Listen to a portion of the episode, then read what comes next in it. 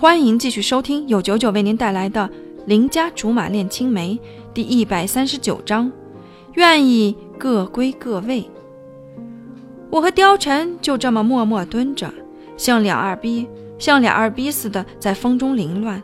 不能再蹲下去了，再蹲下去该被人以为拉风景屎了。万一来一城管或者小区保安，咱俩都完蛋。反正我就是说了，你爱咋咋地。天儿也怪冷的，没啥事儿，我先回去了。刚站起来，貂蝉一发力，又把我拉下去了，差点摔死我。合着他是有多喜欢蹲着呀？貂蝉，你干什么？我算是怒了。他冷着个脸儿反问我：“你想干什么？”怒了，怒了。感情今天是今日问答环节吗？貂蝉，你又不是不知道我的智商，你这不是诚心的吗？我干脆扯着嗓子喊：“如果不是找不到你的话，我至于让风险转达吗？说到底，我只不过是想叫你别再玩我了。我现在看上去的的确确很失败，我也和董卓纠缠不清过，可现在我们没关系了。你要是想看我有多蠢的话，尽管看好了。”可是我受不了你们老是在我背后偷笑。你快乐你的，跟我有什么关系？何必在我眼前炫耀？很好玩吗？有意思吗？长这么大，貌似这是我头一次和貂蝉正儿八经的吵架。以前再怎么我也不会口沫横飞。看样子我们是彻底走上了一条不归路了。要不是看在刁叔叔身体不好的份上，我在医院就想说这话了。你要怎么弄是你自己的事情，但请你不要牵涉我。话说到这里，再谈下去也没有意思了。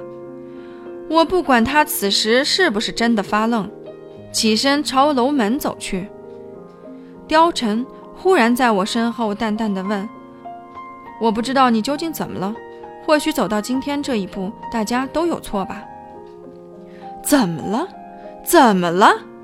貂蝉是最没有资格问这话的人。当初我被董卓拉进自以为是的表白里，我也想解释，可是你给我机会了吗？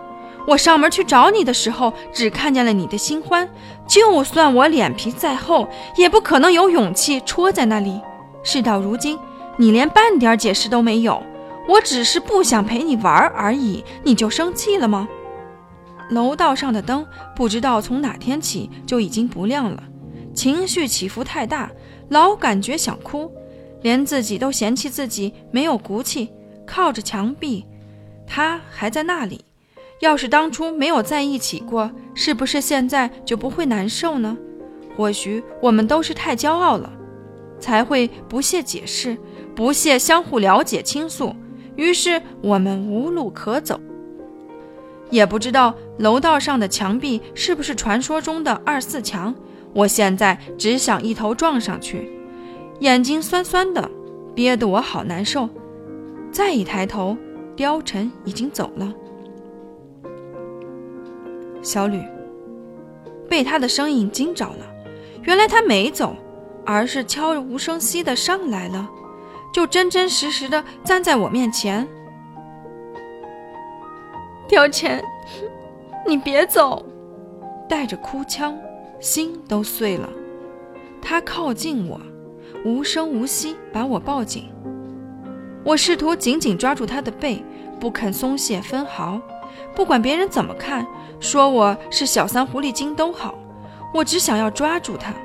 可能是我太过自负，我隐隐觉得他心里还是有我的，一点儿也是好的。风贤，对不起，请原谅我的任性和自私。过了今晚，我愿意各归各位。